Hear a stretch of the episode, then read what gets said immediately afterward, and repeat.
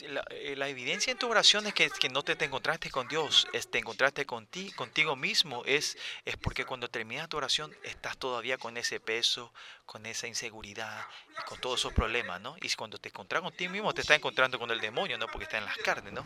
O, lógicamente hablando, si vos estás dando un culto, te encontrás con el Señor 52 veces al, al año, ¿cómo no se va a transformar tu vida, no? Si, yo al presidente Moon de Corea, yo me encuentro 52 veces, 52 veces al año, ¿no creen que por lo menos yo voy a ser el gobernador de, de, de, Chongwang, del barrio donde yo estoy, yo estoy viviendo, ¿no?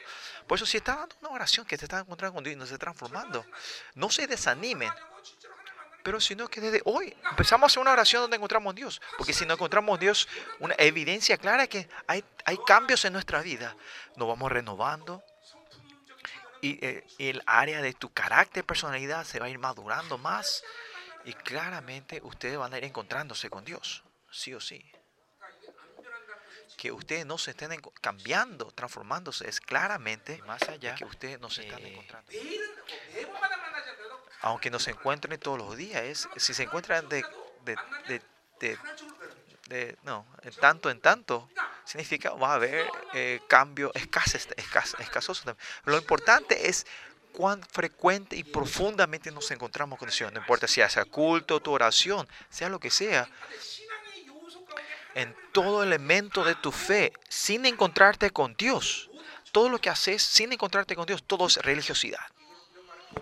Hay gente que habrá, hay gente que rechacen eso, esa gente que vive bien su vida de fe pueden rechazar esto, pero si en todos los, en, la religiosidad de Yahweh, de, de Jesús, a mí no me gusta usar la palabra religión, pero en la religión del cristianismo, del cristianismo, sí esta fe donde, del Dios creador, en toda parte de, de nuestra fe es donde tenemos que estar encontrando con Dios, en todos los elementos y áreas.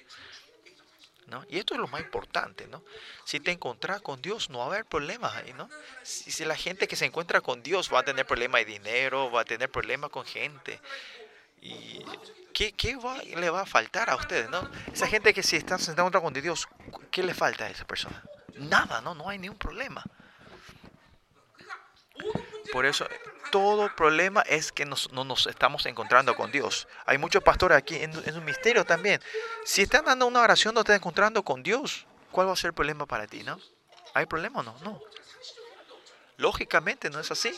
Si el Dios todo, si te estás encontrando con el Dios todopoderoso, el creador, ¿cuál es el problema? ¿Dónde hay problema? No hay falta, ¿no? Pues oración, culto o todo elemento de tu vida de fe, todo, la esencia, la base, eso está en el fundamento, está en contraste con Él. Por eso no es que solo tener que orar por orar, sino tenemos que ver, yo me estoy encontrando con Dios. Esto claramente hay que estar confirmando para orar. ¿no? Entonces tengo que chequear cuál es el problema.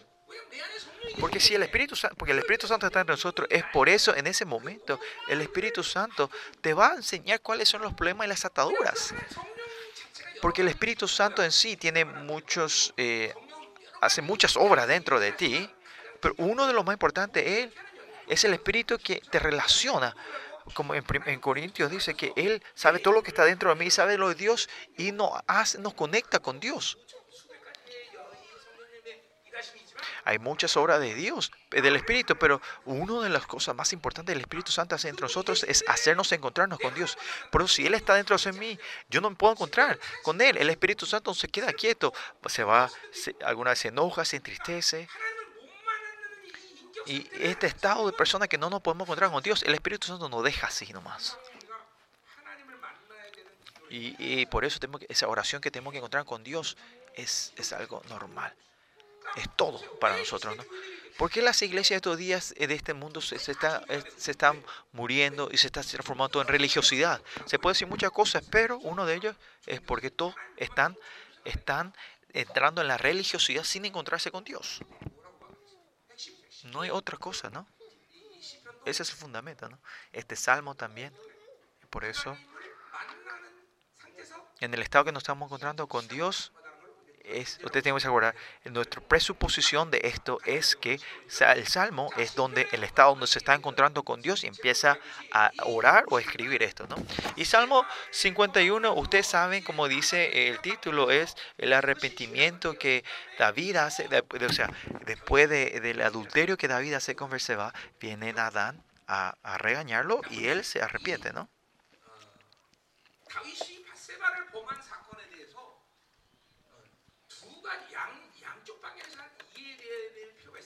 Y acá podemos entender dos perspectivas del pecado de David de este, ¿no? En ese tiempo, estos reyes en ese tiempo, tener, tomar una mujer como esposa, él podía tomar a cualquiera, ¿no? Que los, que los reyes reconozcan como esos pescados era imposible. Otro, y que su siervo muera por la orden, para, para llevar la orden de, de su rey, era una honra, ¿no? Por eso, en ese tiempo, esto era, no era como era una lista de pecados, un pecado que un rey podía reconocer en ese tiempo, ¿no? Pero David, podemos ver aquí que David recibió un ataque del, eh, del estándar del mundo, digamos, ¿no? ¿Por qué? Porque él no sabía que eso era un pecado al, al, cuando, cuando tomó esa mujer y, y, murió este siervo por él, ¿no? Pero cuando vino el, el profeta Nadán, ahí él entendió que era un gran pecado, ¿no? Pero el rey en ese tiempo, eso era algo normal, ¿no? Los reyes en ese tiempo podían tomar a la mujer que querían como su esposo, como su concubina, y que sus siervos mueran por él. Era una honra para ese, ese general o ese siervo, ¿no? Y David seguramente cayó en ese estando en el mundo y lo tomó de la misma forma, ¿no? Pero cuando el profeta Nadán vino y le reprendió y le concedió, entendió que era un pecado tremendo de Dios y por eso está escribiendo este salmo, ¿no? Pues si Nadán, el profeta vino y le dijo, y los reyes normales, ¿qué iban a hacer? Le iba, le iba a decapitar a ese profeta, ¿no? Pero David eh, se arrepintió en forma humilde y ahora por una semana llorando, ayunando, está repitiendo delante del Señor, ¿no? Y el contenido de esa oración es el Salmo 51. Vamos a ver los puntos más importantes. Los, versículo 1 como dijimos hace rato, en el medio de la oración de todo esto es, se puede decir, es el centro de la oración. ¿Por qué David puede tener una oración tan fuerte y tremenda? Es, la conclusión de esto es que David, más que nadie, era una persona de arrepentimiento. Hacía una oración de arrepentimiento. Él entendía, eh, para él, la sangre, el Cristo, la sangre santa era algo real, él encarnó a la persona que esa sangre de Cristo está encarnada, esa persona como David, después de este arrepentimiento en su vida, aparte del censo, de, aparte de ese censo, nunca se escribió más de un pecado de David. Tan tremendo era este arrepentimiento que no llegó a pecar más. Ese pecado de que continuamente repetimos de creer, habrán, de creer, creen en el sangre de Cristo, pero esa sangre no se ha encarnado 100% en tu vida. Por eso continuamente vamos cayendo en el mismo pecado. Por eso así 100% sinceramente esta sangre y recibe esta justicia de Dios, ya no van a repetir ese pecado. Yo también 30 años cuando me encontré con el Señor, había esa lista de pecados que, que, me arrepentí hace 30 años atrás y nunca más y me caí en ese pecado otra vez más. Y eso es porque yo creí en esa sangre de Cristo, de, de cara lo recibí, ¿no? Y si recibes esa sangre con todo tu ser, es posible que vos llores en la cama por una semana, ¿no? Y, y, David, la conclusión que no pecó más, aparte del censo, ¿no? Al final, de su arrogancia, ¿no? ¿Y esto es solo posible para David? No. A nosotros, si recibimos la sangre, 100% es posible entre ustedes, ¿no? Arrepentimiento. Ah, yo, ay, yo pequé, el Señor me dijo que no haga eso y yo hice eso. En estado normal, eh, o sea, de primer nivel de, de o de un nivel de, de, arrepentimiento es, es la desobediencia a la palabra de Dios, ¿no? Y, es y atrás de eso viene el temor al, juicio de Dios. Por eso la gente puede arrepentir. El Señor me dijo que no haga y lo hice, fui desobediente. Entonces tener ese temor, ese miedo del, del, del juicio de Dios hacia tu vida, ¿no? Pero eso más que decir no es un arrepentimiento, sino que es, eh, se puede decir, es reconocer, ¿no? Es, claro que también está, viene el perdón del pecado. Ay, tu, perdón, tu pecado se va perdonando, va desapareciendo, porque más allá, porque en el Nuevo Testamento nosotros tenemos la sangre, cuando la sangre no cubre, ese pecado desaparece, ¿no? Pero, pero esa, esa fuerza, energía que queda en el viejo hombre, de esa manera no va desapareciendo. Pues legalmente en la legalista, cuando, recibí en la sangre confiada, tu pecado desaparece en, la lista, como legalmente, ¿no? Pero esa energía del viejo hombre que te hizo mover hacia el pecado, con esa clase de, arrepentimiento, no desaparece. En, en 1 Juan 1.9 dice, Él nos perdona y nos limpia completamente, pero no todas obras malignas fueron, Él nos reconoce correctos, ¿no?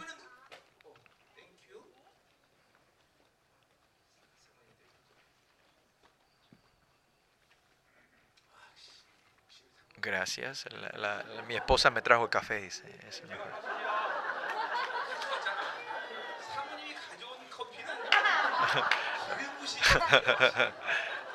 el café que mi esposa me hizo tiene una unción diferente y la pastora le dijo, no, no fui yo, fue el pastor Lee el que hizo, el pastor, bueno, el, el, café que me trajo mi esposa tiene una unción diferente, dijo, ¿no?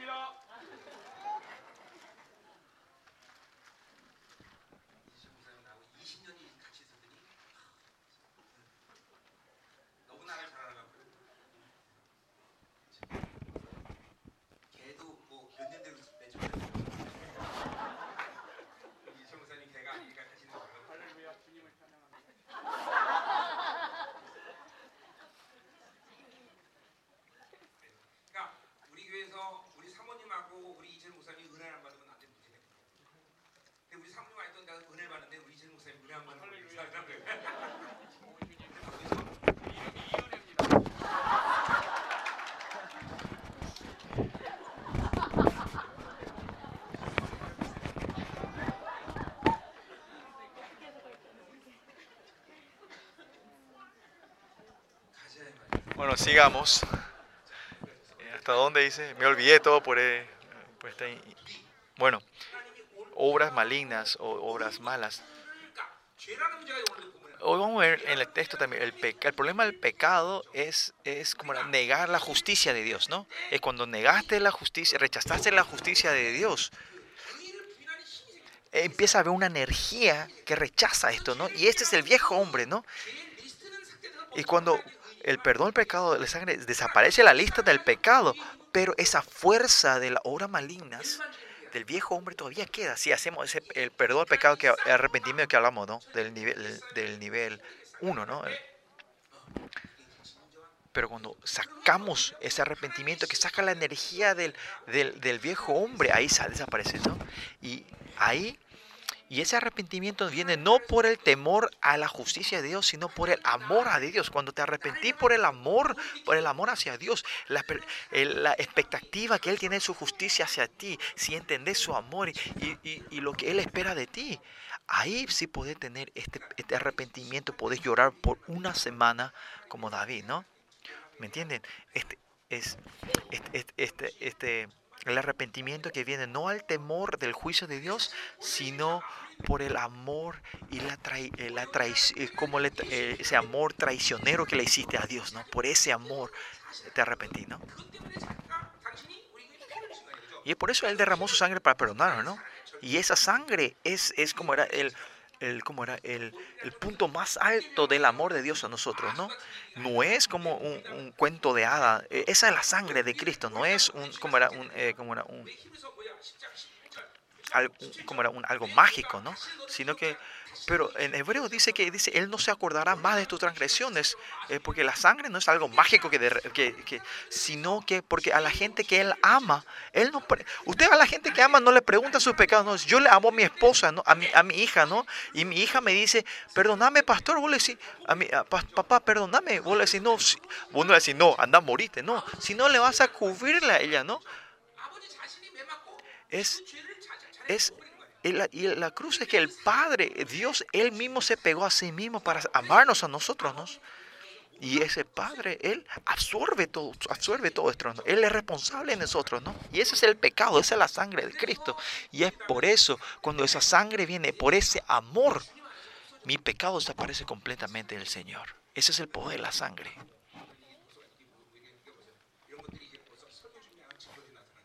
Esta es la evidencia que no preparé el mensaje porque esto ya salió todo antes de que llegue hasta ahí. Bueno, versículo 1.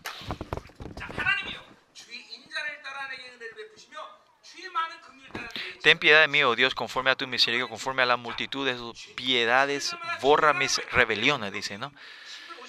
En Salmo 51 del pecado habla, eh, usa tres, tres palabras diferentes hebreas, ¿no?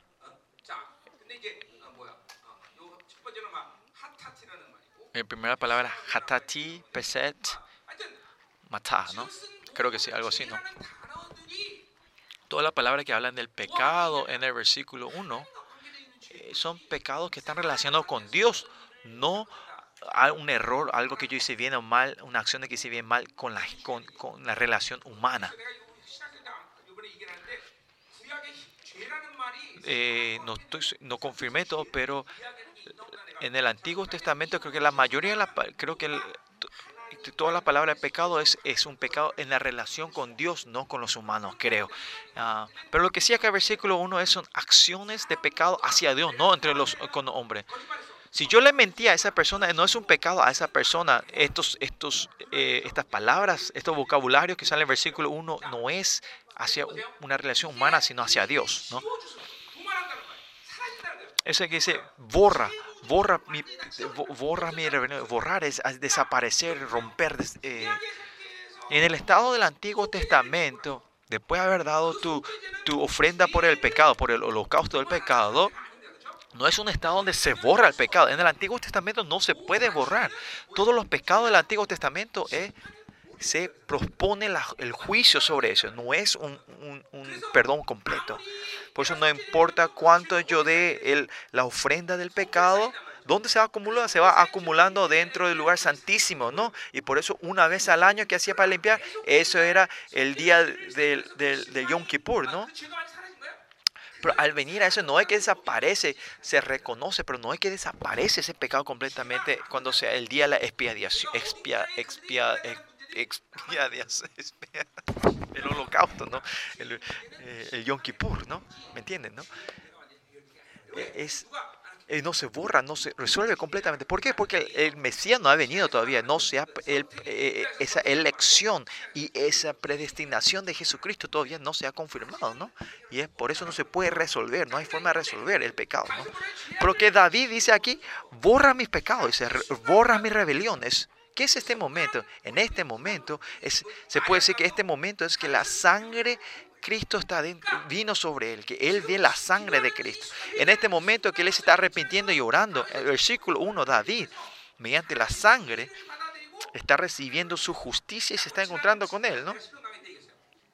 Había pasado en la enseñanza de Salmo, yo dije, este, dar una oración donde encontramos con Dios es, es, es creer en su justicia que Él nos dio.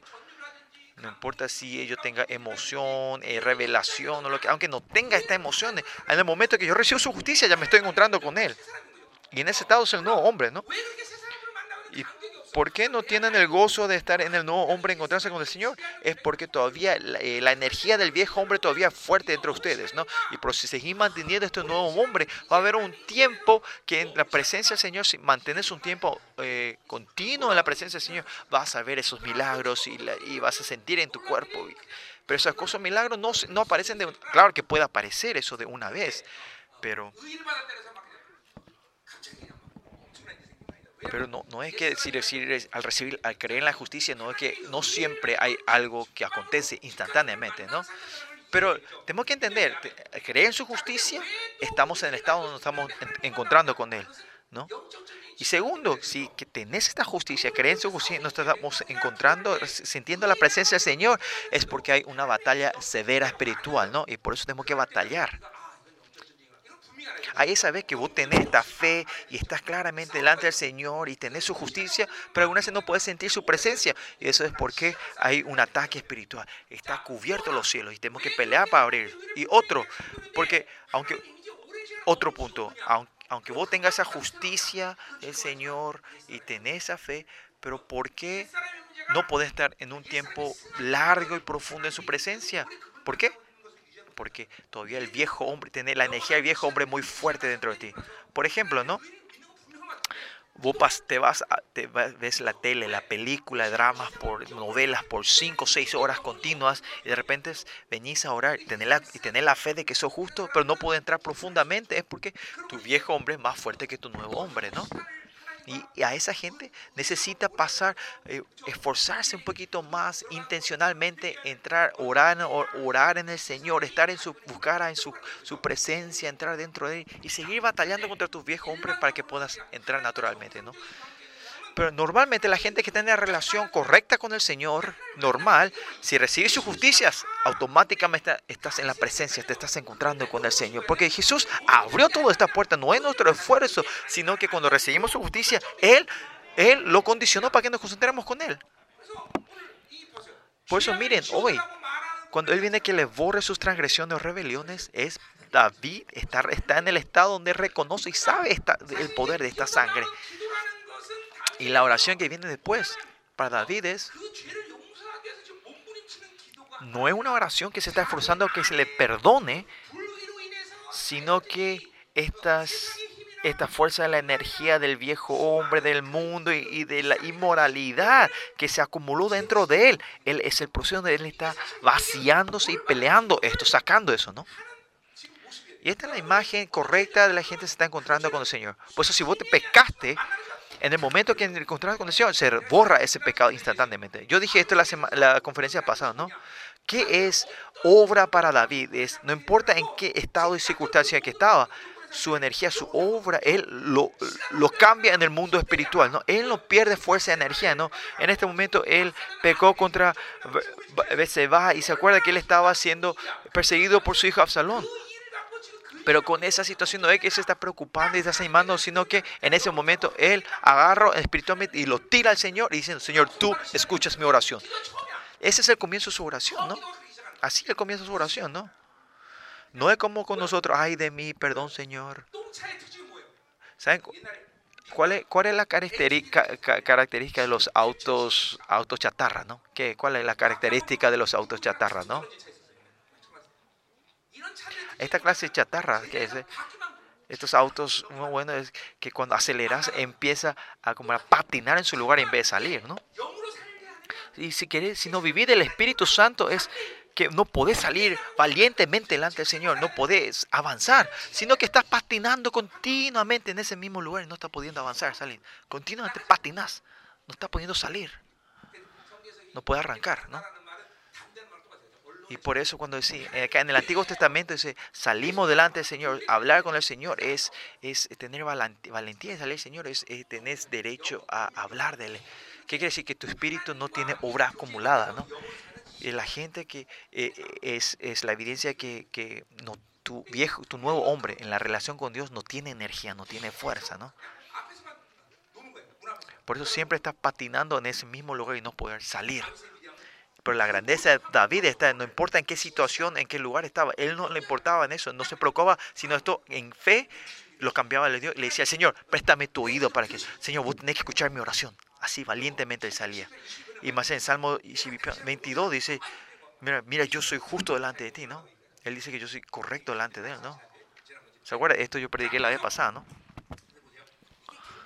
Por eso es todo esto es versículo 1 donde él dice, borra mis pecados. Y eh, no es una oración que sale así nomás, sino que vas viviendo con el Espíritu, con el Dios, y todo en este proceso. Hay que saber que es esto, esta palabra que yo uso, no sé si esto es, es acumulación de obra, ¿no? Hablé esto de la vez pasada, ¿no? La palabra, eh, para entender esto, mejor puede tener que ir a habla eh, las 10 diez vírgenes que, que, que, que, esperan al novio, ¿no? Y esa, esa, esa que tiene la, el aceite, ese aceite son obras acumuladas, ¿no? ¿En dónde más? En Primera Corintios también habla sobre eso, ¿no? Obras, capítulo 3, ¿no? Primera Corintios 3.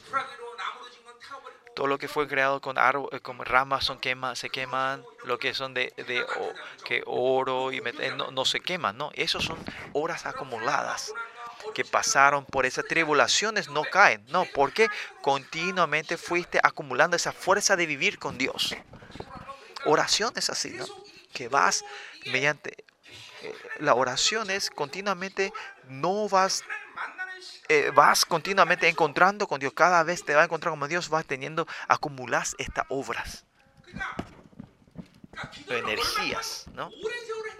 No es, lo importante, primero no es por cuánto oraste, sino que por cuánto te encontraste con Él, ¿no? Por eso esa gente que se van encontrando con va acumulando esta, esta fuerza, esta energía, ¿no? Y no importa en qué situación, lugar que estés, tu realidad, tus condiciones, tus situaciones, esto no, no, no le pone mucho interés, le deja a Dios y salís delante de Él. Por eso, mira, ¿Te acuerdas? David en, su tribulación donde Absalón le estás persiguiendo es, es, algo, que no te puedes imaginar. Pero en ese tiempo de dolor, él, él no, no se entristece en esto, sino que deja esto y sale delante del Señor. ¿no? Esto es la, la obra acumulada o la energía acumulada. ¿no? Y David podemos ver que él encarnó esta sangre de Cristo. que él entendió cuán grande era su pecado cuando vino a regañarle el profeta Nadán. Por eso de una vez él dice que le borre, ¿no? Él lo cubre completamente de una vez. Porque Él restaura la relación con Dios de una vez. Porque cuando usted está pecando, la relación con Dios se corta, ¿no?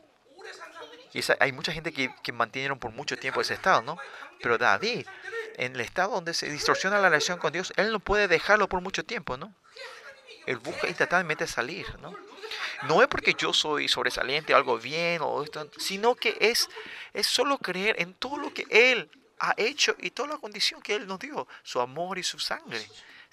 Creer sin dudar. Por eso la relación con Dios, ese estado distorsionado, este, ese estado cortado con el Señor, Él no puede dejar así, ¿no? Y David no puede, más exactamente, David no puede vivir en ese estado donde él está cortado no puede vivir sin la presencia de Dios. Y David, esta es la grandeza, una de las grandezas de David. Por eso en este primer, eh, este versículo 1 donde él dice, borrar mis, mis, mis rebeliones, ahí termina todo, ¿no?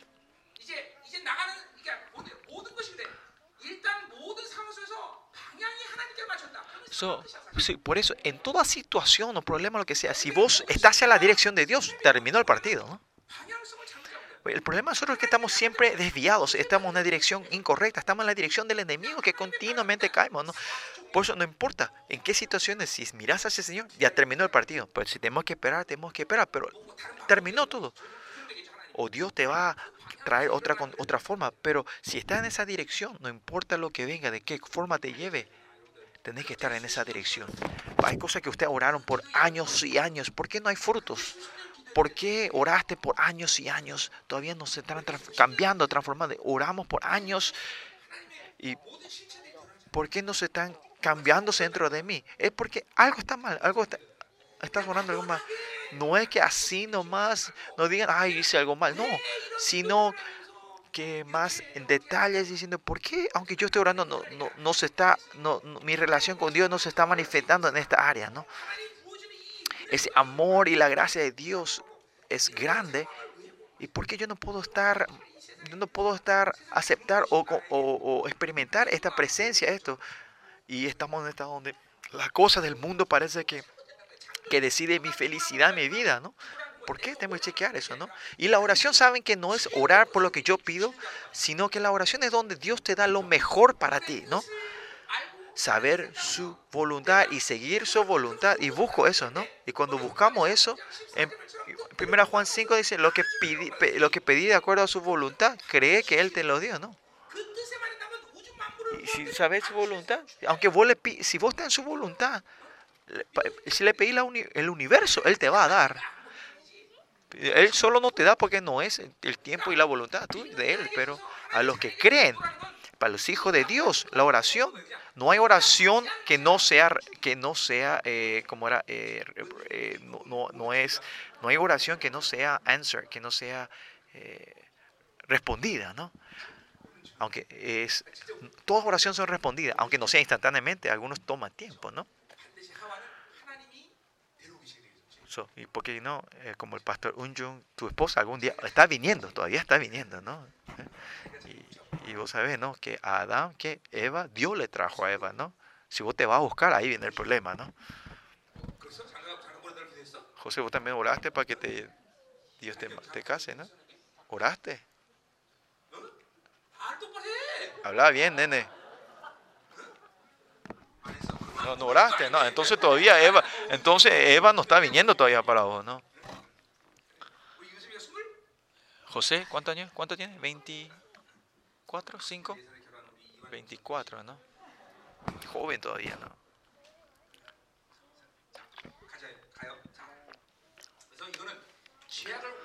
Bueno, eh, borrar es que se borró completamente. Es como Hebreo 10.10 10, dice que no me acordaré más de tu pecado, de tus transgresiones. Eh, a David se, se, confirma esto en su vida, ¿no? Versículo 2, vamos al versículo 2. Lávame más y más de mi maldad y límpiame de mi pecado, dice. Versículo 2, rebeliones, pecados son, estos son pecados que están, son eh, en, con relación a Dios. Y no, David estuvo, ¿cómo era? Él pecó contra Urias y, su esposa Berseba, ¿no? Pero acá él nunca habla de ellos sino hacia Dios, ¿no? Y versículo 4 dice, contra ti, contra ti solo he pecado, dice David, ¿no? Humanísticamente viendo esto, eh, pues la gente que viene eh, desde el espíritu no cae en el, en el individual, en el humanismo y en la tendencia mundana, ¿no? Si ve esto de la perspectiva del humanismo, la gente va a decir, che, vos estás loco, vos solo, no es que solo a Dios pecaste, sino a Berseba y a Uriah también. Pero ¿por qué David puede decir que solo a él, solo a Dios él pecó? Dice, límpiame completamente, dice, lávame más, dice, más y más, límpiame completamente mi pecado. ¿Por qué David puede hacer eso? Primeramente, porque el que puede resolver el pecado no es un hombre, solo Dios puede resolver el pecado. Y la gente que no ha vivido en la relación con Dios no saben, no creen que es solo Dios puede resolver y es todo cuestión de Dios. Es porque no viví Dios, por eso siempre tenemos la tendencia de hacer obras y acciones de querer resolver con las gentes, como si fuera que esa persona hace todo y depende mi vida de esa persona, ¿no? La gente del espíritu, que viene del espíritu, ¿no? De vivir bien con los otros hombres, pero yo no, nosotros no ponemos la vida por ellos, ¿no? Eso es lo que yo siempre digo en mi misterio. No le den, ¿cómo era? La, la, espada a los otros. La espada yo tengo que sostenerlo. ¿Por qué, la, ¿Por qué los hombres de Dios tienen que tener la espada, no? Porque algunas veces cuando haces en tu trabajo cosas que no son voluntad de Dios, vos tenés que decir que no. ¿no? Pero si vos le das la, la, espada a los otros, no vas a poder negar o rechazar eso. ¿no? Por eso los hombres de Dios siempre tienen que tener tener la, espada en tus manos y cortar las cosas que no son de Dios, ¿no? Por eso Dios siempre, la autoridad, por eso él dice, la autoridad que le dio a la iglesia es la autoridad que es para, para reinar sobre toda la creación. Usted tiene que tener esta fe siempre que la iglesia tiene la autoridad para reinar sobre toda la creación. No dejen esta, esta fuerza, esta espada. Pero si siguen viviendo en el humanismo, van a dejar esta autoridad, estas espadas, estos cuchillos van a darle al, al mundo, a la gente, y usted va a depender de ellos, ¿no? Por eso David acá dice que solo pecó a, Dios. Y, con, y porque si acá dice, si él pecó contra el hombre, ¿qué quiere decir? Si yo pequé contra el pastor Park, yo puedo pedir perdón al pastor Park, pero todavía tengo la tendencia de poder pecar contra la pastora que está ahí al lado, ¿no? Pero si yo pequé solo contra Dios, Dios está en todos lados y yo yo al, arrepentirme delante de Dios por el, por el pecado que cometí contra el pastor Park, yo me puedo, eh, el pecado contra toda otra persona desaparece, no pueden, eh, ¿me entienden? No? El humanismo es así, parece muy noble, ay, perdóname, muy amable, ¿no? Pero vos te puedes tener, eh, te pedir perdón a esta persona, ah, pero a la otra persona no le vas a pedir perdón, no, tenés, no, no, no sentís perdón por esa persona, ¿no? No te sentís... ¿Y por qué la sangre no se ha encarnado dentro de ustedes? ¿no? Hoy vamos a ver en la Biblia, ¿no? Es que el primer caso es que porque ustedes piensan que pueden, con el estándar del mundo dentro, el estándar del mundo dentro de ustedes diciendo que vos puedes resolver el pecado de otra forma, ¿no? El pecado solo Dios puede resolver. Si usted conoce, reconocen esto, no hay forma de que no pongan su vida por la sangre de Cristo. No hay forma de que no pongan la vida por Dios. Que solo te vas a poder concentrar en Él. No hay forma que no te concentres en Él. ¿Quién puede resolver tu pecado? No hay nada. Pero ¿por qué tu oración no es tan fiel? ¿Y por qué no te estás aferrando al Señor y no te, estás creyendo que Él te responde? Porque pensás que hay otra forma de resolver tu pecado. Más allá, más hay gente que dice, una buena vida, si soy una buena persona, me va a Y esto es algo que se está moviendo dentro de ustedes. Pero David, David es el rey, ¿no? ¿No? Que el rey, hay muchas cosas que le puede hacer al rey, ¿no? Pero él no toma condición, no, no, se, no se cubre con las cosas que él puede hacer como rey, ¿no? No usa su autoridad, ¿no? Honestamente, como Saúl, eh, después de el que él pecó cuando Saúl vino a regañarlo, le dijo, ¿qué le dijo? Eh, Saúl le dice, sí, yo hice mala cosa, pero cubre, eh, como confirma mi reino, mi reinado, dice, ¿no? Pero David no tiene ni ese motivo, pensamiento, ni dice esto, ¿no? Sino lo único que él pide es que, que, le restaure el gozo de la salvación. Eso es lo único que pide, ¿no? Otra forma de decir en nuestra palabra no me saques tu espíritu. A él no le importa su corona, su reinado. Él no, no, es importante. Si lo está, su única importancia de David es hacia Dios, su relación con Dios. Y es el mismo problema con el pecado, que solo Dios puede resolver esto. Y es por eso que la sangre, podés sentir, la sangre se acerca otra, porque está abriendo otras posibilidades. La sangre de Cristo no se encarna dentro de ustedes, no es real. Más allá no sabes si eso es sangre o ketchup, ¿no? Es algo serio, chicos. No pueden oler el olor del pecado, ¿no? Si van cayendo en el humanismo, no pueden oler el olor de la sangre. Esa gente que trata de una buena vida, una vida moral, o esa gente sin, sin resolver tu pecado, vos vivís una vida y no hay, eh, como era, no hay un resultado, no hay algo que viene de tu pecado. Parece que te olvidas de eso, ¿no? Pero para David, siempre aquí está en el estado que él es la fuerza que le lleva a él continuamente a vivir en la luz del Señor. No, acá mi pantalón negro, si cae una tinta, no se nota tanto, no hay problema. Si vamos sin pantalón en blanco, si cae una tinta pequeña, se puede ver instantáneamente, ¿no? Por eso, si solo viví de Dios, si solo resolver la cosa de Dios, vivir Dios, siempre viví en la luz. Cuando venga una oscuridad pequeña, te vuelves loco si podés ver, ¿no? Pelear contra eso. Pero siempre que están siempre en pantalón negro en estado de oscuridad, aunque venga otra, otra cosa negra, no, no vas a, no vas a no, no sentir la diferencia. Por eso ellos no ponen su vida todo por Dios, no, no apuestan todo en Dios. Pero si apuestas todo en Dios, esta sangre naturalmente viene hacia tu vida, se encarna naturalmente en tu vida y el Espíritu Santo dentro de ti continuamente, sensiblemente va confirmando dentro de ustedes. Ustedes saben cuando usted comen algo le cae mal, ya no podemos comer. Yo me acuerdo la vez pasada me fui a seguro y comí algo y me cayó mal la comida y, el dolor de estómago que yo tenía. Lo mismo que me decía, el Espíritu Santo nos está guiando continuamente cuando si el pecado cae mal dentro de nosotros. Es lo mismo cuando la comida te cae mal.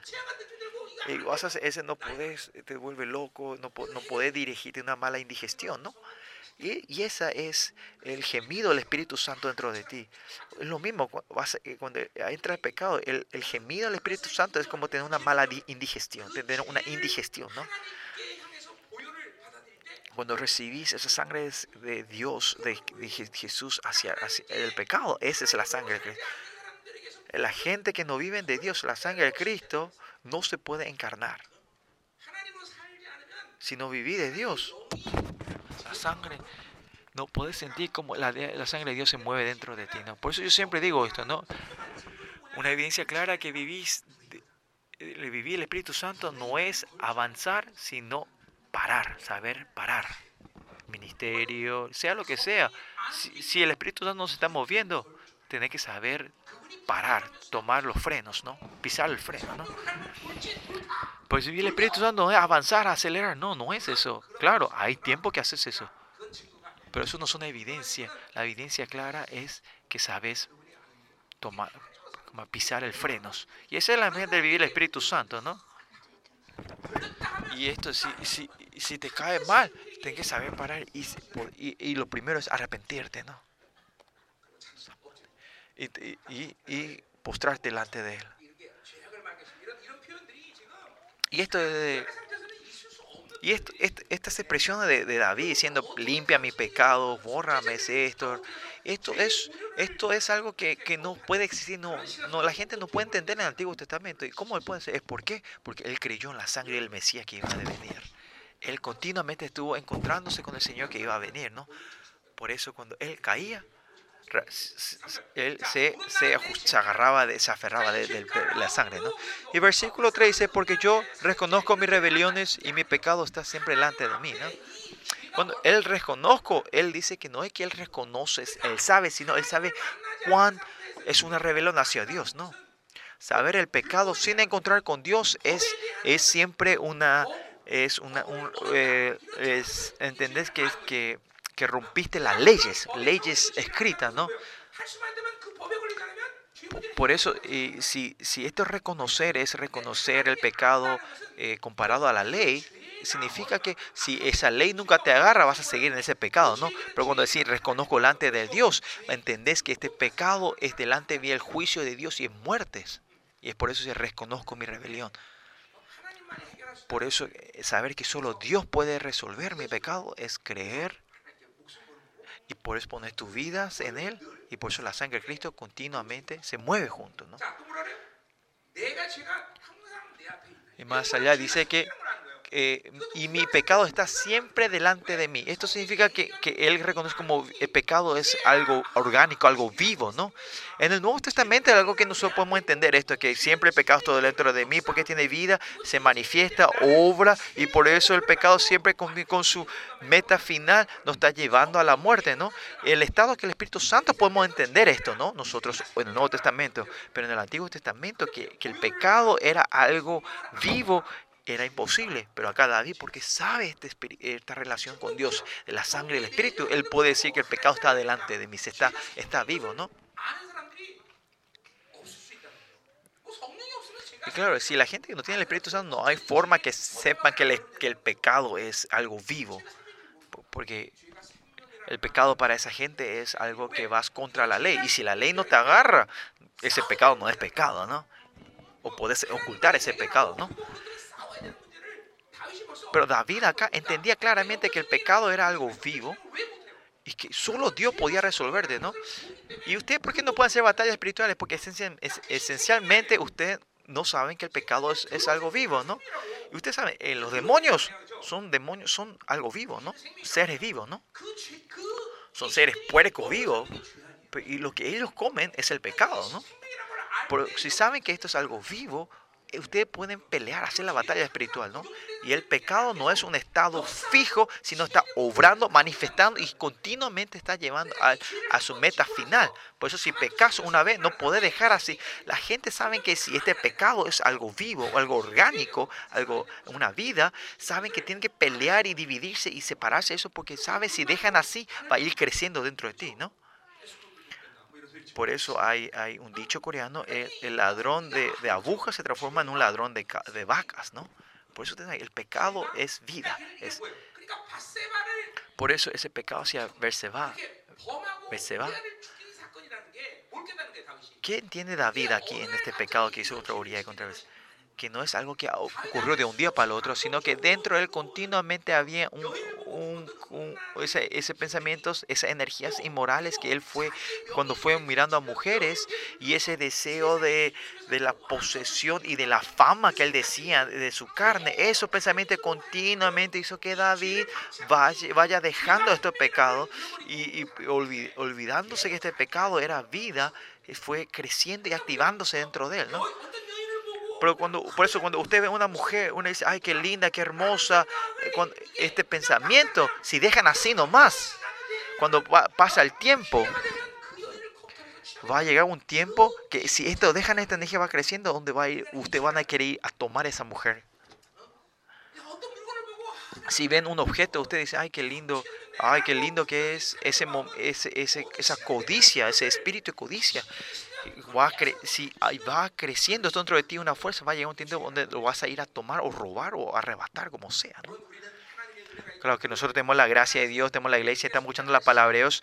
Ese crecimiento de, del pecado es más lento, y es pequeño, pero, pero a la gente que va en una situación así donde el pecado puede crecer, va a crecer muy rápidamente si tienen e, ese, esa, esa tierra buena para cultivar estos pecados, ¿no? Por eso David sabe que este pecado no es que, que, ocurre de un día para otro, sino que fue una energía que fue creciendo continuamente dentro de nosotros y ese pecado lo dejamos, dejamos crecer y por David entiende que él, y al entender esto que dice David, esos pecados esenciales él empieza a, a manifestar o, o, exponer delante de Dios, ¿no? Es, entiende que esta moralidad es un espíritu de la espiritual. Esto es, eh, la, la, fama era, era un espíritu de la fama, de querer eh, como era, levantar su nombre, su honra, ¿no? Y estos cinco pecados de Habacuc que hablan, no, gente no puede decir así nomás. Porque Habacuc dio esa, eh, eh, como profecía de estos, estos pecados esenciales humanos. Estos son cabezas de serpientes que están entre nosotros. Pero si ves el mundo, es una vida normal, una vida natural de la gente y con estos deseos, estos deseos que vienen con tus ojos, deseo de la carne, por tus sentimientos, con todo esto, esta energía de la maldad, vos vas absorbiendo. Por eso en 1 Juan 2, el deseo de la carne y el deseo de, los ojos se van, se van acumulando y se transforman en la vida de animal. Pues entendiendo el espíritu y entendés la sangre, entendés que ahora ah, el pecado es algo vivo que se mueve que no es solo lista de pecado, no es que una lista porque yo caí en esta lista, yo pequé, no, sino que fui creciendo esta energía y alimentando este pecado dentro de mí. Por eso ustedes si no viven de Dios, no vivir de Dios, vivir que no viven del Espíritu Santo, si no viven del Espíritu Santo, en un día, ustedes saben cuántas cuántas cosas que ves con tus ojos, con tu deseo de tus ojos y de la carne, con tus sentimientos, 1 Corintios 3.5, con todos tus sentidos espirituales, vos vas absorbiendo estos pecados, no vas a, no vas a sentir ustedes. Ustedes en tus oraciones, a la mañana cuando se levantan, ah, ese pensamiento que dije que lindas piernas tenía esa mujer y mis ojos se crecieron, ahí ustedes dicen, ah, esto es espíritu de la inmoralidad, ¿no? Ustedes tienen que entender eso, ¿no? ¿Por qué están todos callados ustedes hoy? Parece que soy yo, eh, parece que yo soy el único acá pecador y ustedes son todos santos, ¿no? Eh, está difícil predicar con la gente que son todos santos, ¿no? Solo yo soy el maligno aquí, ¿no? El pecador.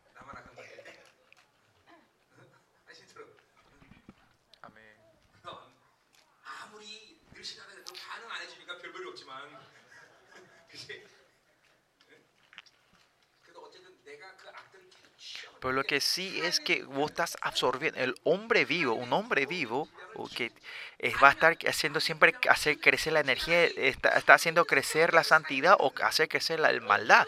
No hay forma que estén neutros. Uno o lo otro, una energía o lo otro va y continuamente va creciendo. Uno o lo otro. El método es como es, que es sacar esta energía y borrarlo y anular esto es la única forma que puede vivir.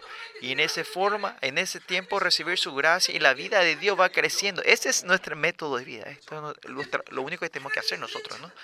Pero si la gracia de Dios se corta y, y este sentido, estos senti como, los sentidos de la carne va recibiendo y va creciendo, entonces va creciendo la vida de animal.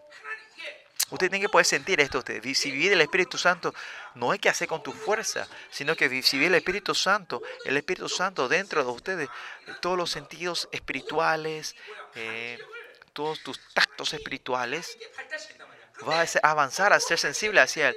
Si ustedes no avanzan hacia dos, al mismo tiempo que está pasando, que los sentidos de la carne van avanzándose más, se van desarrollándose más, ¿no? Hay gente que son muy sensibles, ¿no? Hay gente que son muy sensibles a las mujeres, muy sensibles al mundo y al dinero, ¿no? O al dinero. Y es porque vivieron del sarx, de la carne continuamente, fueron desarrollando esos sentidos hacia ellos. No es que ellos caen en el pecado de la inmoralidad de un día para el otro, sino que ese sentido fueron desarrollando y cerrar la puerta del Espíritu Santo en esa área, continuamente haciendo crecer y desarrollar. Por acá. imagínense, se va. Cuán hermosa hubiese, era una señora. Ustedes saben las señoras, ¿no? Así son, eh, saben cómo son panzonas, ¿no? Cuán hermosa hubiese sido, ¿no?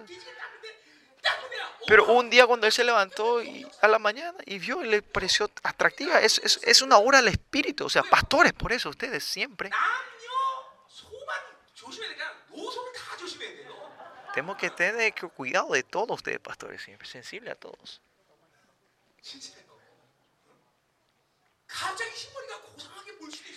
De repente una abuela con canas puede ser que, que le parezca un- o algo, algo excelente.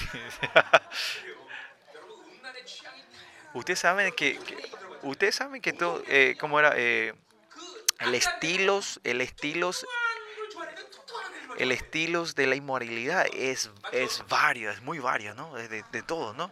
Ustedes saben que, ah, la- homosexuales, hay homosexuales que le gustan gordos. A esa gente que eh, esa tendencia. Cada uno tiene su tendencia. Esa inmoralidad no hay lógica. La inmoralidad no hay. No sabes por qué se quieren. Como el amor tampoco no tiene lógica, la inmoralidad también no tiene lógica. Entonces, ¿por qué te casaste con ella? ¿Eh? ¿Por qué? Porque te gusta. ¿Por qué te gusta? Eh, ¿Por qué te gusta? No hay razón. Claro, si hay razón es una condición, eso no es amor. Es lo mismo. Inmoralidad tampoco no tiene condiciones, es incondicional. ¿Y eso qué es? No es que, que es linda nomás, sino que por los, s- los, los, como los sentidos de las carnes fueron desarrollándose. Y un día el enemigo, cuando, cuando ellos quieren, te hace caer, te caes. Pues yo siempre digo, el pecado que vas a cometer no es tu decisión, el enemigo decide. Si vos llegás a crecer esa energía, el enemigo va a decidir cómo te vas a caer en el pecado. Por eso, para resolver este pecado, hasta esta fuerza de las horas malignas, tenemos que resolver. Ahí es cuando no, no vamos a pecar más. Sigamos. Y por eso es algo tremendo. David sabía que esto era un pecado, ¿no? Por eso viven, David sabía que esto era un, algo vivo, ¿no? Que el pecado era algo vivo, ¿no? Por eso, entonces ustedes también, esto tiene que ser algo cre- creer, saber normal, ¿no? Usted, si, usted tiene que saber primero que el pecado es vivo y se puede fortalecer. Por eso esa, esta batalla existencial contra el pecado, ustedes no tienen que ser perezosos. Continuamente, no, va a haber un peligro grande si ustedes dejan que, que, que dejen que, que, esta, eh, que, la carne vaya creciendo entre ustedes, ¿no? Ustedes saben que, el deseo de la carne y la carne del Espíritu Santo batallan todos los días, ¿no? Ustedes tienen que saber que esta batalla es severa si vos dejás que esto vaya creciendo dentro de ti, ¿no? En el, cuanto más entender cuán severo es esta batalla, es una evidencia que estás viviendo el Espíritu Santo, ¿no? Hay mucha gente, nivel de gente aquí hoy, pero si no hay batalla en sí en tu, en dentro de ti, no hay una batalla, es, es, es claramente que estás cerca de irte al cielo, ¿no? ¿Por qué? Porque estás entrando en la glorificación, ¿no? O una persona que está, que está continuamente experimentando victoria, es porque tu nuevo hombre es mayor que el viejo hombre. Esa persona que tiene una batalla severa es, es 50-50 en la energía, ¿no? Está ganando, perdiendo, ganando, perdiendo. Como Pablo, ay de mí, ay de mí, ¿quién me puede salvar de, de esta muerte, no? Esa persona es una persona que está 50-50 energía.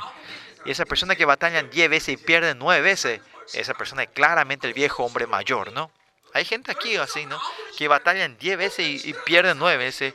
Lo importante, bueno, lo que, lo que sí es importante es que estén batallando, aunque pierdan 9 veces y, y- y aunque eh, lo importante es que estén ganando una vez, ¿no? Lo importante es que estés batallando y ganando. Y si ganas una vez, esa energía te va a dar para ganar dos veces, ¿no?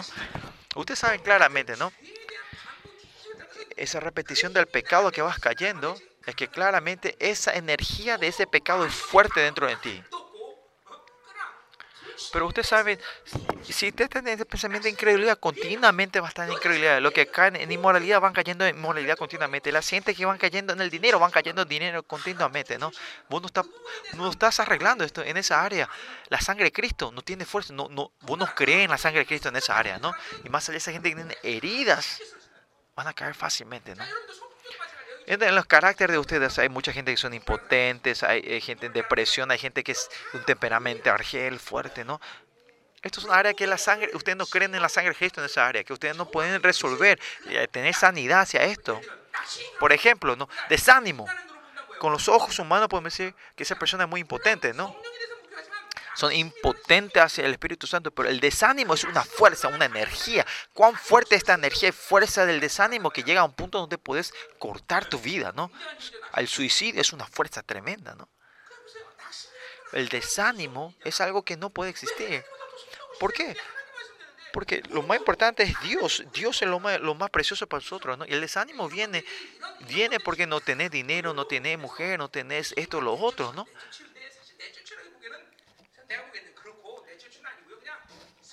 Pero si vivís del Espíritu Santo, con estos áreas que el Espíritu vas tocando en tu vida todos los días, ¿no? Por eso en este proceso nosotros entramos a la santificación, a la glorificación. Y al final vamos cumpliendo o confirmamos su predestinación, su elección a que seamos santos y sin manchas. ¿no? Versículo 4. ¿no? Quería terminar en una hora. Vamos a terminar un poquito más. Quería hacer una hora, pero ¿me aguanta un poquito más?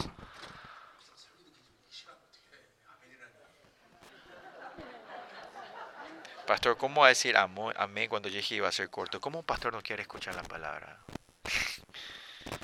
Bueno, versículo 4. ¿Se acuerdan? Dijimos, contra ti solo he pecado, ¿no? Y he, y he hecho lo malo delante de tus ojos, dices. Por eso David, si ves aquí, el sentido de David que tienes aquí, que eh, David ahora mismo siente como si fuera Dios le agarra del cuello, del pescuello y le está poniendo delante de su cara, ¿no? Es, delante de él está solo Dios, ¿no? Él sabe que no hay nada, solo está delante de Dios. Porque no tienen temor, el miedo hacia el pecado. Es porque ustedes viven con todas las opciones de tu fuerza. Pero David no tiene otra opción, no tiene otras condiciones. Su, su cómo él puede eh, escaparse de esto. Para él, todo esto son cero. Solo Dios puede resolver y solo tiene que estar mirándole a Dios. Por eso, personal, personalmente, vivir, a la gente que vive solo de Dios, es esto, ustedes van a entender el sentimiento que David está teniendo. Pablo dice lo mismo esto, ¿no? En Romanos 7, ¿no? ¿Qué dice David? Eh, Pablo, ay de mí, ¿no? Ay de mí ay de mí, ay, ay de mí. Y cuando él dice esto, eh, él es, el sentimiento que él tiene que él está parado solo y no hay nadie, en una soledad tremenda, en ese temor y miedo.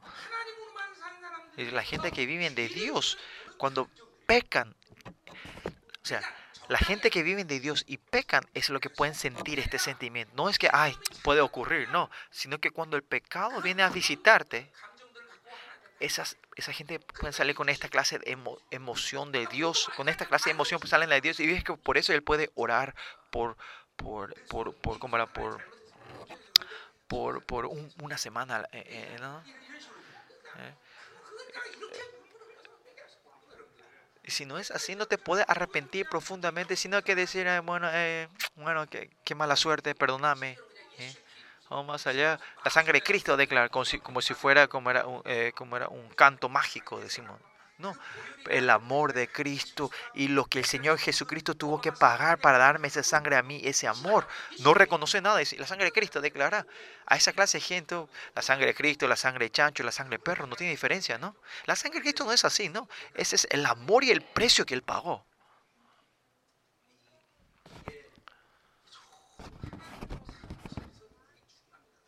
Por eso es importante vivir de Dios. No es religiosidad, chicos, vivir con Dios. Sin, eh, vivir una vida sin encontrarte con Dios es algo fatal para nosotros. Para la gente, esta es la imagen de la gente que vive de Dios, ¿no? Dice que solo hecho malo ante tus ojos para que seas reconocido justo en tu palabra, en tu palabra y tenido por puro en tu justicia. O sea, acá que dice que solo a ti he pecado y solo hice el pecado delante de tus ojos, solo Dios puede resolver mi pecado. Y es por eso que, que, que al mismo tiempo que cuando reconocido justo en tu palabra, o sea, cuando el Señor habla, me da su justicia, ¿no? La sangre y la justicia son una continuación, ¿no? Si recibí la sangre, tener la justicia de Dios instantáneamente, ¿no? Por eso toda la, el, el, precio que el sacrificio que hizo Dios es lo que tenemos que aceptar nosotros para poder vivir. Eso es todo lo que tenemos que tener. Y si esa justicia viene, y de su justicia viene, de su justicia viene el amor, el poder, la autoridad, el milagro, ¿no? por eso tenemos esta relación con Dios en medio de su justicia. Después, la vida cristiana es fácil. Es, es, es Por eso solo Dios puede resolver mi pecado y es por eso que cuando Él habla su palabra dice, yo soy justo. Si el Señor dice, vos sos justo, termina. Esta cosa es negro, pero si Dios dice blanco, es blanco. Esa es la justicia de Dios. Esta toalla blanca que yo tengo, si Dios dice es negro, es negro. Ahí no hay otras cosas que no hay, no hay que ponerle coma a eso, sino que si Dios dice, punto final. Y esa es la relación que tenemos con Dios, ¿no? De justicia, ¿no? Por eso la palabra de Dios dice que soy, me conoce como justo y he tenido por puro en tu juicio, dice. Mishpat, viene la palabra mishpat, juicio de Dios. cuando nosotros pecamos, ¿qué pasa? Nosotros cuando pecamos, el enemigo viene a acusarnos y se abre un juicio, ¿no? Y cuando se abre un juicio, siempre que dice Jehová, ¿quién levanta la mano de quién? Nuestra, a nuestra mano, ¿no? Él siempre nos da la victoria. En Salmo 4, cuando lleguemos en Salmos 4, creo que voy a estar compartiendo, eh, pero si ven en Salmo 4, dice, Dios de la justicia, versículo 1, oh Dios de mi justicia. Esta, eh, Dios de mi justicia, eh, Salmos 4, quiere decir Dios que me reconoce justo o, o, Dios que es mi abogado, ¿no? ¿Y esto dónde sale? Esta, esta misma frase en primera Juan, ¿no? Y yo digo que es el abogado que sangró por nosotros, ¿no? Por eso, que por mi justicia Él murió y sangró por nosotros, ¿no? Por eso ahora tenemos juicio, ¿no? Ya no existe más juicio para nosotros. Por eso que ustedes todavía están, eh, la evidencia que ustedes están teniendo juicio en tu vida es remordimiento y acusaciones, preocupaciones y desánimo. La gente que están teniendo esto todavía están teniendo muchísimos juicios en tu vida. Nosotros ya no tenemos más juicio, chicos. Pues, la sangre Él derramó y terminó todo juicio. Es tremendo, ¿no? Por eso miren la palabra, el versículo 1, hoy vimos que en todo estado, David que hace, él lleva todo esto en espíritu, espiritualmente, por eso no hay pérdidas. Lo mismo, nosotros no tenemos más juicio, ya no hay más, ya no hay más acusaciones, nadie nos puede acusar. Pero ¿por qué tenido por puro en tu justicia, ¿no? Quiere decir que terminó el juicio aquí, ¿no? Que si él nos reconoce como puro en justicia, ya no hay más justicia, ¿quién no puede decir otra cosa? Por eso David, cuando termine esta oración, ¿qué dice? El chico, usted sabe, su bebé muere, ¿no? Mueve el bebé estaba triste cuando el bebé estaba así, si muere se tenía que estar más triste, no, pero ¿qué hace? Él se levanta, se pone el aceite, felizmente come comida buena, un banquete, ¿no? Porque, porque está feliz el bebé murió, no, porque es este, acá entiende esto, ¿no? Este versículo, que cuando Dios dice juicio, eso es justo, eso es puro, ya no hay más juicio y está feliz. Pero nuestras oraciones cuando nos estamos en ese estado, una oración nos encontramos con Dios y esa sangre de Cristo nos encarna dentro de nosotros. Aunque terminamos la oración, nosotros otra vez tomamos todo este peso. Vemos nuestras situaciones, estamos inseguros y hay un peso, una opresión. ¿Es porque Porque todavía estás abriendo ese juicio ustedes. Como, como, como Ana, ¿no? Cuando Dios le dijo, vas a tener bebé, se alegró y terminó aunque no tenía el bebé, no se había embarazado todavía, ella estaba feliz. Ella reconoce su juicio, ¿no? Esta vez también, continuamente estuvimos batallando por Trump. El domingo pasado el Señor me dijo de la mañana esto, ¿no? Terminó. Ya no oro más por Trump, yo. Porque Dios dijo terminó. Entonces, claro. Pero lo que sí todavía estoy orando y batallando es contra la maldad y, y los gobernadores, esta maldad de, la masonería que están en esa nación, sí, a eso sí estoy orando. Pero cuando Dios dice terminó, terminó, no hace falta que sigas orando. Hay mucho de esto, ¿no? Si Dios dice que recibió, ya no hace falta más que oremos, ¿no? Ya no me muevo más.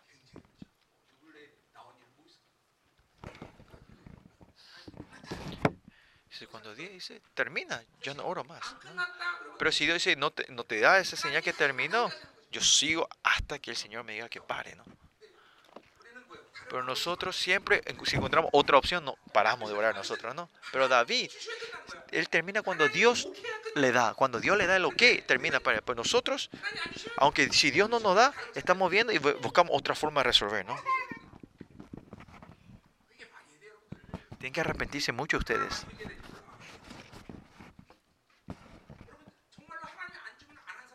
Hay gente de verdad que si Dios no le da a usted no hace nada. Es algo de arrepentirse, chicos. Y ahí viene la grandeza de, de David, ¿no? Que él solo confía en Dios. Esa es su justicia. La justicia de David, la justicia de, Pablo es lo mismo, ¿no? Y David es que solo confiaba en Dios. Si no, Dios no le hacía nada, él no podía hacer. Por eso David cuando él oraba, Dios siempre le escuchaba, ¿no? Le oía, ¿no? Y él siempre estaba atento a él. Más allá. David, es, él dice que David, David le decía a Dios, vos sí o sí tenés que responderme, ¿no?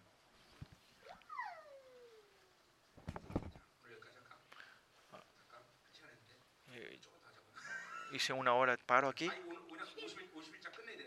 Vamos a hacer un poquito más. Quiero terminar el capítulo. Sería bueno que termine, ¿no? El capítulo 51, ¿no? Ah, entonces vamos a estar hasta 2 de la mañana.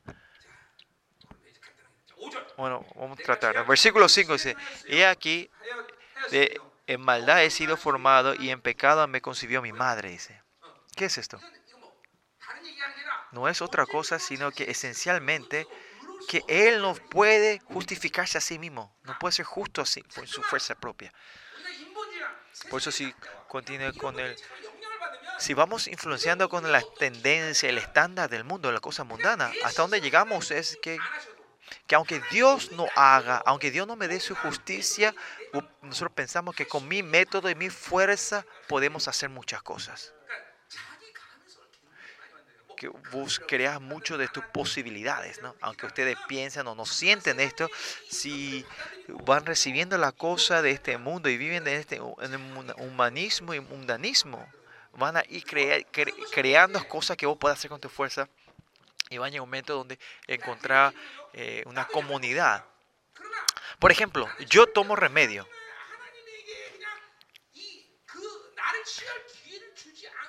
pero no es que yo tomo remedio sin darle tiempo a Dios para que pueda obrar, ¿me entienden? Más allá, mis ojos, ¿de acuerdo? Que yo me operé mi ojo, yo esperé tres años orando al Señor que me curara, ¿no? Oré por tres, tres años.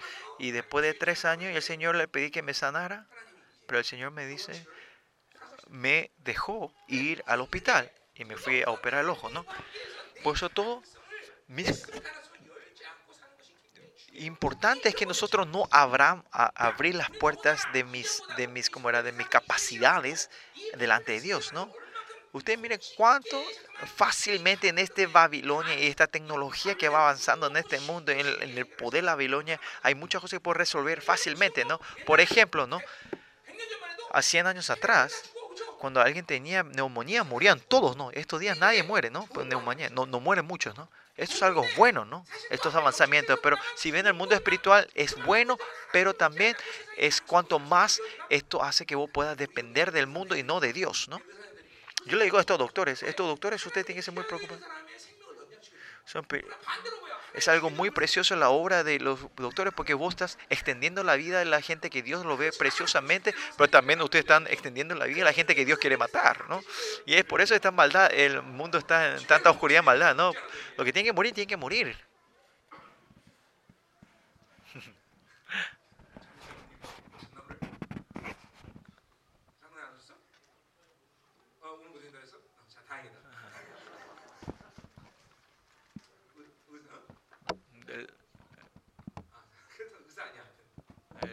Doctor, doctor John no está hoy aquí, ¿no? Bueno.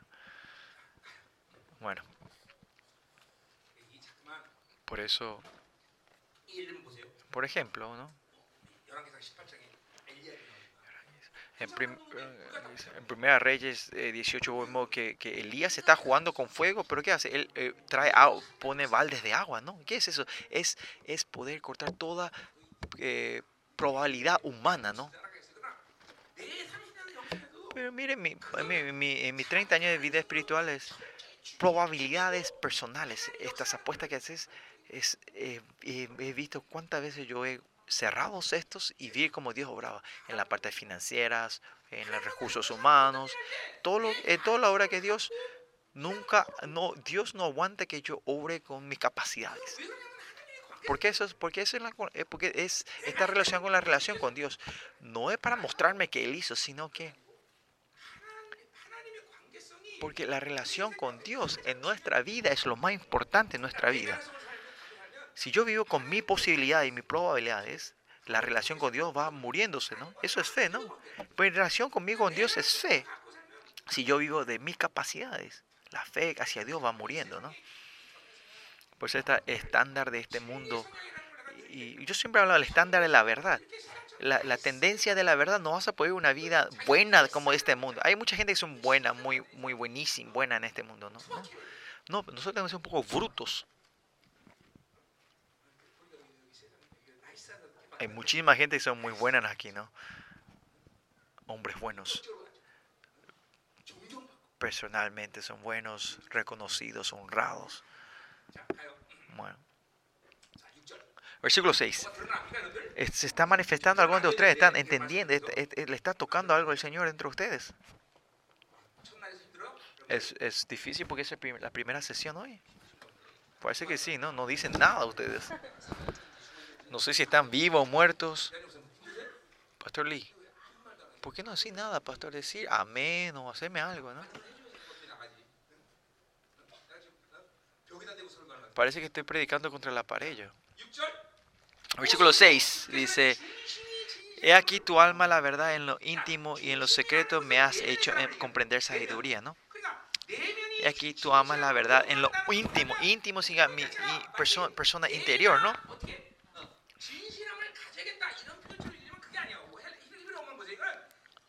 íntimo y en lo secreto que me has hecho comprender sabiduría. ¿no?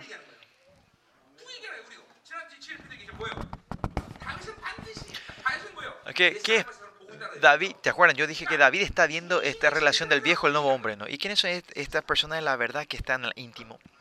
Es el nuevo que está en la verdad, es el nuevo, la nueva persona, el nuevo hombre, ¿no? Solo el nuevo hombre puede entender el pecado, comprender, saber la justicia y puede vivir de, la sabiduría de Dios. ¿no? El viejo hombre no tiene ninguna condición, método de resolver el pecado y vivir de la verdad de Dios, de la gracia de Dios. ¿Y qué va que el pecado? Cuando el viejo hombre va creciendo, va destruyendo tu relación con Dios. Y por eso tengo que restaurar esto, ¿no? Con el nuevo hombre tener su sabiduría y con su sabiduría su relación, su justicia. Que esta sabiduría tiene que ir aumentando, aumentando entre ustedes, ¿no? La conferencia pasada yo compartí esto con ustedes, ¿no? Si continuamente viviendo el Espíritu Santo y del Espíritu, que claramente ustedes van a entender, cuanto más bien el Espíritu Santo van a entender, ah, este es el viejo hombre, ah, este es mi viejo hombre, este es mi viejo hombre, ¿no? Cuando ustedes pueden discernir esto, la batalla interna de ustedes, ahora pueden, tienen la cabeza del puente para poder batallar, ¿no? Todos estos ataques, ataques espirituales que vienen afuera, vienen del ataque y, batalla interior. Los que son victoriosos en la batalla interna no van a perder en la batalla exterior es porque la gente que está perdiendo la batalla interna, claro, no es que pueda hacer batalla. Si sigues haciendo batalla espiritual, te vas a cansar fácilmente. Pero lo que están teniendo una victoria clara en la batalla interna y tienen esa victoria, esa batalla de afuera, exterior, vas a confirmar esa victoria y no te vas a cansar.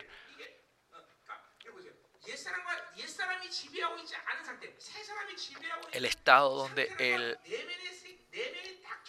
el nuevo, el nuevo hombre está, está, ganando, es donde tu, eh, tu, tu, tu, estado interior está ordenado y el Espíritu Santo está, está guiando. Afuera, no importa cuánto barullo y, problema haya, no te, vas, no te va a importar eso. No hay problema. La gente que son inteligentes, son, lo que estudian bien, son así. No importa cuánto la gente barullo hay, él estudia lo que tiene que. Pero lo que no saben estudiar, o no, es la gente que si, dice, ¿qué vamos a ir a jugar? Instantáneamente reaccionan a eso y siguen a ellos, ¿no? y se olvidan del estudio. Por eso la gente que está ordenado interiormente es, esta diferencia. Lo mismo en la oración. La oración, si hay confusiones en tu oraciones, te distraes fácilmente, te levantas, no puedes orar ni cinco minutos y te levantas. Y eso es porque eh, no está en orden tu, vida interior, tu, estado interior, ¿no? Esa gente se distraen fácilmente en la oración. ¿Cómo se tiene que entrenar? Es continuamente memorícense en la palabra, el versículo. Yo hace 30 años, el Señor que me hizo, me entrenó, hace continuamente me hacía memorizar los versos, los versículos. Y este, ejercicio de memorizar, memorizar los, eh, los versículos eh, ayuda mucho con tu, con tu, eh, con tus distracciones. ¿no? Esa persona, esa persona no pueden sentarse a orar 30 minutos seguidos es, son distraídos fácil. Esa gente que empieza, cuando se sientan a cerrar los ojos orar, empiezan a pensar las cosas, las cosas que, que hiciste hace 10, 20 años, ¿no? Distracción viene de, de la palabra, de, espíritu de, de, de, ¿cómo era? de, de mosca, ¿no? Porque cuando la mosca está alrededor tuyo te distrae mucho, te molesta, ¿no? Y esto es algo fatal, ¿no? Y e, el, como era, la victoria del mundo espiritual está en la concentración. No es el primero no es cuánto tiempo lo invertiste, sino cuánto te concentraste, ¿no? Cuando oras y te concentras, ahí hay poder. Cuando hay distracción, perdés la concentración, ¿no? Versículo 7 dice, purifícame como hisopo. Es lo mismo que versículo 1 y 4, ¿no? Que esto, purifícame también está, está relacionado que, que le borra completamente el pecado, ¿no? Él está alabando que que, que, él me, que Él me limpió, me purificó, lávame y seré más blanco que la nieve, dicen. Pues no importa qué pecado y maldad que vos tengas, si cubrís con la sangre de Cristo, eso resuelve todo esto, ¿no? vas a tener esa honra y la valentía. Y como David, te puedes levantar, levantarte en la cama y ponerte el aceite y, y, y alegrarte en el banquete, ¿no? Es porque ya ese pecado ya no está más en tu mente, ¿no? No pensás más en eso, ¿no? Por eso, miren, primera, eh, como dice en Santiago 1, ¿no? El que duda, el que tiene dos corazones, son dos, no tiene que dudar, no, no, no sean sacudidos, no, no busquen el favor de Dios, ¿no? Por si continúa tener duda y tenés dos corazones y, y te sacudís fácilmente, te movés fácilmente, es porque es el estado donde la sangre de Cristo no se ha encarnado dentro de ti.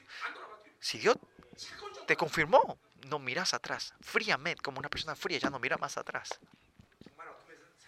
Es una forma de ver los cristianos que tienen la sangre, los que creen, que viven de Dios, parece que son una, persona de sangre fría. El mundo pues. Porque si Dios dice que terminó, terminó. Si Dios dice que no es un no, si Dios sí es un sí, si es correcto, es un correcto, ¿quién puede ir contra eso, no? Versículo 9 dice, escóndeme tu rostro en mis pecados y borra todas mis maldades. No, perdón, versículo 8, hazme oír gozo y alegría y se recrean los huesos que, que, has abatido, ¿no? Que ahora el Señor ahora está hablando de su justicia y no, aunque él, el, pecado que él estaba, que la sangre de Cristo vino sobre él, que él borró completamente todos sus su pecados desde, desde, la raíz. Ahora él puede decir que puede, puede tener una relación de gozo y alegría, ¿no? No importa en qué estado espiritual estaba, la gente que sale a Dios, ¿cuál es el final de esa oración? Termina en gozo, alegría, en justicia. Esto tiene que salir. Eso es que has orado correctamente. No puede haber, no puede haber más peso. Versículo 8 dice, y se recrearán los huesos que, has abatido, ¿no? En el momento que él entendió el pecado, mediante el profeta Nadán, que él entendió estos pecados, él sabía, sabe, esto quiere decir cuán el doloroso que el pecado, ¿no? Como los huesos abatidos, ¿no? Por eso, esta es la imagen de la gente que han puesto toda su posibilidad solo en Dios. Diciendo que, mira, este, ah, sabiendo que este pecado es tan grande, empieza a venir este dolor. Y este dolor es tan fuerte que te parece que te rompe los huesos. Cuanto más grande es este dolor, más grande va a ser el gozo de la justicia de Dios. Si ustedes dicen, eh, esto no es nada, entonces la justicia también no es nada. Pero cuán, cuán doloroso este pecado y cuánto este amor es eh, eh, herido el dolor, el amor de Dios es, siente este dolor y el peso, ¿no? Y por eso que que mediante la sangre de Cristo, ese, ese tiempo de dolor, del abatido el hueso, ahora viene el gozo y la alegría por su justicia, ¿no? El arrepentimiento en sí, el proceso no es divertido, pero si hace correctamente, eh, la, gracia y su justicia que viene después es, cubre todo esto, ¿no? Y es por eso que puedes seguir creciendo en la espiritualidad. La gente que tiene este arrepentimiento correcto, no vas a mantener ese sistema del pecado. Si van viendo la maldad esencial, la, la raíz de nuestro pecado se va manifestando dentro de ti. Esos pecados que vos no estás reconociendo, esas imágenes del pecado, esos deseos esenciales va a ir manifestándose, ¿no? Y es por eso con Dios, de cara puedes entrar más profundamente con Él. Y por eso la gente que se arrepiente van a ir creciendo más y más.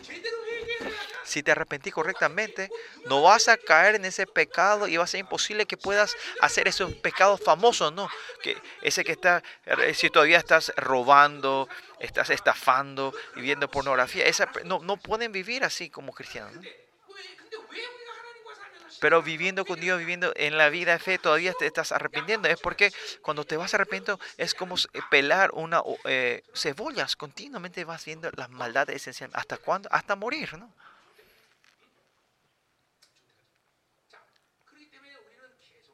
Por eso nosotros continuamente podemos crecer en el arrepentimiento.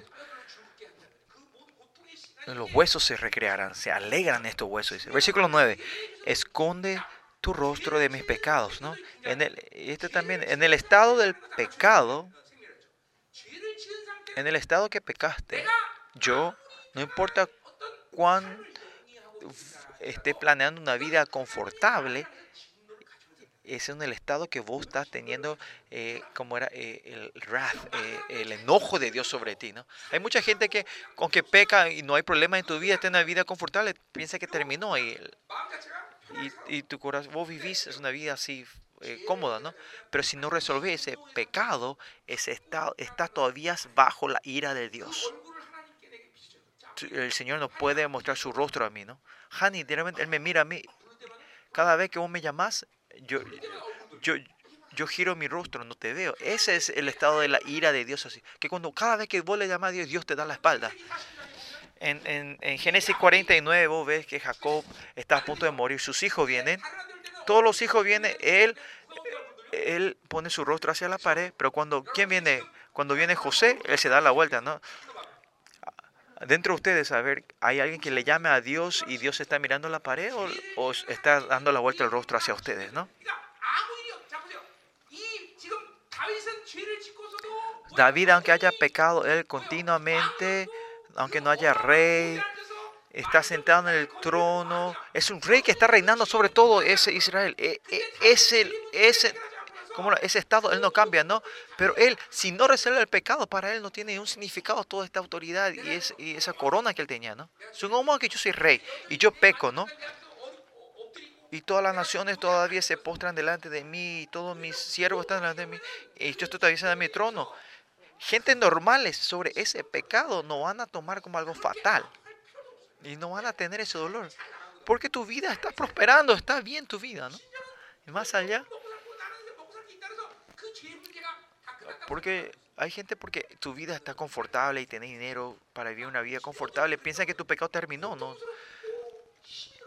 Aunque sea doloroso y difícil, tienes que ir hasta que el Señor esté feliz, esté gozoso delante de ti por eso esa tribulación de tu vida puede transformarse para darte vida, para darte fuerza para vivir en, el gozo del Señor.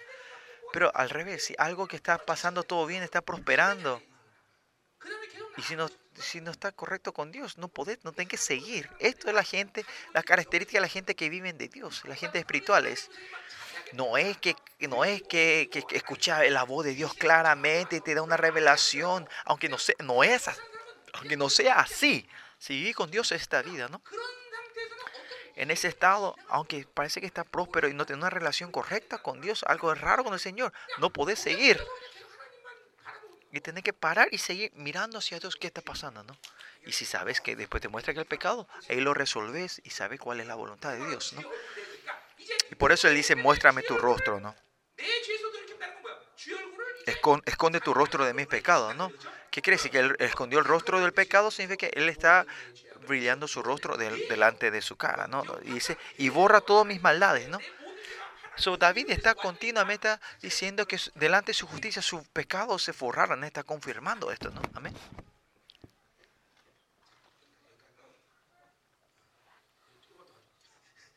Vamos a ir un poquito más, ¿no? Versículo 10.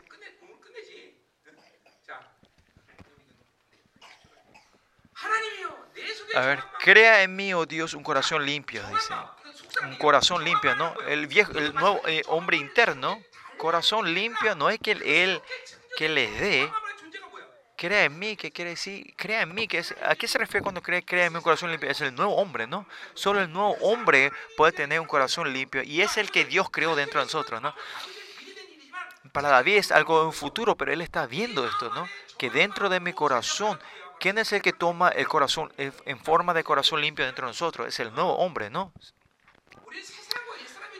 Ustedes, el estado del viejo, el nuevo hombre, usted, mucha gente no reconoce como una realidad el viejo, el nuevo hombre, porque no vivimos una vida de, como una, eh, distinguiendo, esto claramente, no separando esto claramente, ¿no?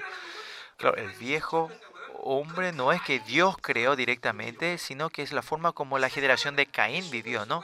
El nuevo hombre es mediante cuando Jesucristo fue eh, hizo la obra perfecta y completa y puso su semilla, fue el nuevo hombre, ¿no?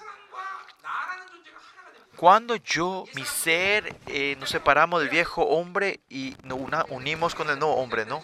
En esta tierra no nos podemos separar nosotros del viejo hombre, ¿no? ¿Cuál es el estado mayor de la, el estado de la glorificación que nosotros podemos estar? En esta tierra es donde Isaías 50, por ahí, 50, 60 es que, que el viejo hombre está pisando al, viejo hombre, ¿no? El nuevo hombre está pisando. Solo el, cuerpo de la resurrección, cuando tenemos en ese tiempo el cuerpo de la resurrección, es cuando mi nuevo, mi viejo hombre se separa de mí y que cuando mi ser se une con el nuevo, con el nuevo hombre, es algo que yo dije en Isaías, que, que, que el, Espíritu Santo interno y afuera estamos en el mismo lugar, ¿no? En, en la misma situación, ¿no? Por lo que sí, lo que sí, la creación, la nueva creación que existe dentro, dentro de nosotros, el nuevo hombre, el nuevo hombre y el viejo hombre claramente está viviendo todavía dentro de nosotros. Es algo real, ¿no? No es función, no es una función. El viejo, el nuevo hombre es algo que está dentro de nosotros, claramente. No sé si esta, esta interpretación a mucha gente que puede que le puede confundir o ser un obstáculo, pero yo 30 años tomando con el Señor, orando con el Salmos, Dios me hizo experimentar esto, ¿no? Lo que David está diciendo, ah, se refiere a esto. Ah, David está orando porque está en este estado, ¿no? Así yo le, por eso yo le puedo La que no tengan fe, lo que no tengan fe, no lo reciban de esto, ¿no? si tienen fe, recíbanlo. ¿Qué dice aquí? dice, y renueva un espíritu recto dentro de mí. Y esto es el nuevo hombre que puede hacer, ¿no? David, lo que, lo que ¿qué quiere decir David aquí? Que, que cada vez que él se arrepiente del pecado, el estado del nombre, el nuevo hombre va creciendo, ¿no? Toda la función del nuevo hombre, eh, toda la función de saber a Dios, eh, va, va, se, va, se va activando dentro del Señor. Cuando se va arrepintiendo, que es como el pecado, el hueso arrebatado, así, ¿no? Con ese proceso como eh, un hueso fue arrebatado, ese proceso de arrepentimiento, él se va restaurando, renovando, ¿no? Y esta es la sabiduría de Dios, ¿no? En el tiempo de la tribulación, el tiempo del dolor, el tiempo de, de, dolor, de, de arrepentimiento y batalla espiritual. En ese proceso donde vas a, peleando contra esa oscuridad, maldad, no es el que te viene solo a resolver. Cuando el monto que te vas resolviendo, en ese monto, en ese vacío, Él te va llenando continuamente con su amor, su sabiduría, su gracia y su poder, ¿no? Y es por eso importante que pasemos por este tiempo de tribulaciones, por estas batallas espirituales, ¿no? Claro, eh, lo mejor es, es ir guardando y cuidando lo que el Señor ya te dio. Pero hacer crecer esto, multiplicar esto, cuál es la vida espiritual esencial, es, que mediante la batalla espiritual vas trayendo botines de la batalla. Es por eso importante la batalla espiritual. Peleas y ganas, ¿no? Vos sabés cuando, cuando sale de la academia de la milicia, te pueden dar las estrellas, pero, pero las, pero, como eh, te ponen las estrellas, pero las medallas es cuando vas ganando en la batalla, ¿no? Bueno, hasta acá vamos a hacer hoy. No sé si vamos a seguir o no mañana 51, pero creo que compartí todo lo importante del Salmo 51. Vamos a orar. Vamos a orar. Y si sigo así, se van a, van a tener una mala indigestión a todos ustedes, ¿no? No dicen ni amén, no, nadie está respondiendo, ¿no?